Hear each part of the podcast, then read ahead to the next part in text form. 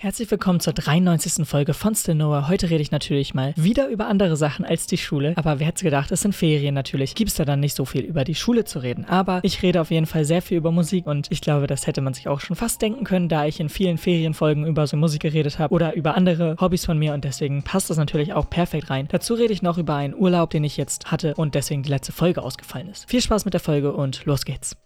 Die letzte Woche musste eben kurz aussetzen, da ich eine Woche oder beziehungsweise nicht mal eine Woche, ein paar Tage eigentlich nur äh, weg war und deswegen konnte ich da keine Folge aufnehmen.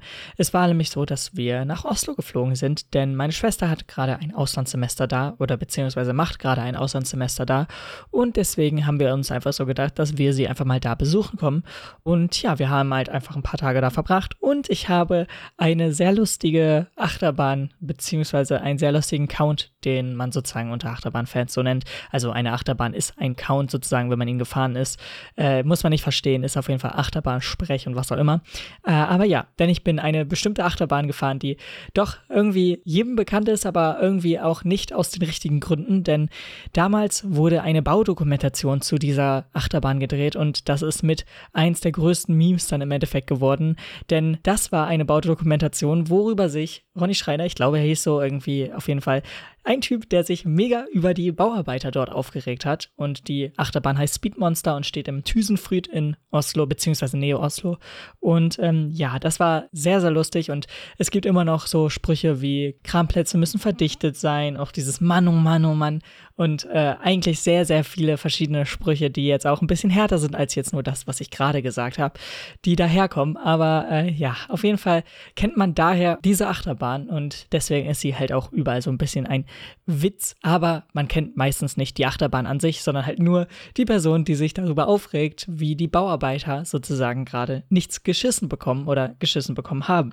Dennoch steht die Achterbahn natürlich perfekt und es ist auch alles gut da. Also es ist jetzt nicht irgendwie mega schief gelaufen dabei oder so. Ich weiß nicht, ob es länger beim Bau oder so gebraucht hat, als es eigentlich angekündigt war, aber das ist auf jeden Fall auch eine ganz andere Sache. Ich wollte einfach nur eben kurz darüber reden, dass man diese Bahn dann doch kennt und äh, obwohl man da vielleicht nicht direkt am Anfang dran denkt.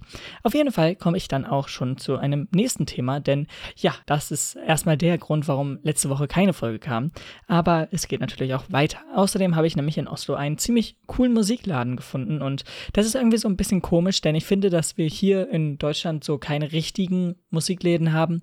Wir haben natürlich hier und da mal einzelne Vinylläden oder halt einfach im Mediamarkt oder Saturn oder halt in anderen Technikläden, wo dann einfach auch eine Abteilung für Musik ist, aber wir haben keine richtig musikdedizierten Läden, die jetzt halt auch CDs behandeln, so bei uns oder zumindest habe ich keinen in meiner Nähe und äh, das war irgendwie immer schade und deswegen haben wir in Oslo irgendwie einen gefunden, auch relativ zufällig, ohne das jetzt da direkt nachgesucht zu haben und äh, ja, da habe ich auf jeden Fall einiges gefunden, was ich jetzt hier in Deutschland nicht finden würde.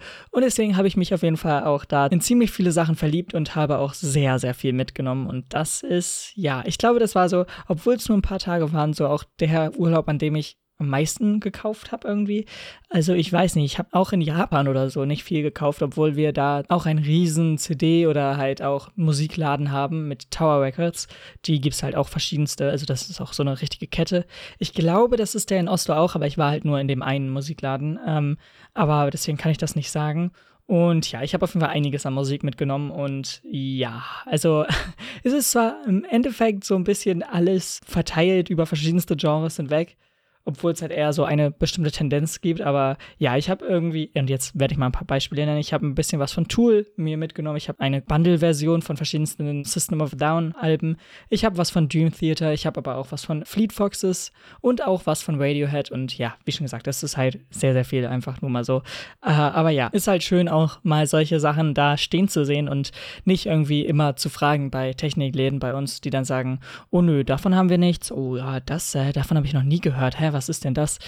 Ach, naja, egal. Auf jeden Fall habe ich da auch einiges erstmal gefunden. Und dazu hat diese Woche, wenn wir schon mal bei Musik sind, auch eine weitere Gruppe ein neues Album veröffentlicht, worauf ich jetzt schon auch so ein bisschen ja, gewartet habe, sagen wir mal so. Denn Polyphia, die eigentlich dafür bekannt sind, sehr, sehr schwierige und sehr komplizierte Gitarrensachen und auch eigentlich Bass- und Drums-Sachen zu schreiben, denn es ist eigentlich eine Band aus vier Personen, die also zwei Gitarren und ein Bass und ein Schlagzeug, wer hätte gedacht, ähm, und halt eigentlich als Gruppe keine Vocalist haben. Also sie machen eigentlich nur Instrumental-Musik beziehungsweise machen sie das als Gruppe so, aber sie haben Feature-Gäste, die dann vielleicht mal auch auf dem Album singen. Und von diesem Album oder auf dem neuesten Album gibt es jetzt einige davon und ist halt diese Woche rausgekommen, beziehungsweise gestern sozusagen.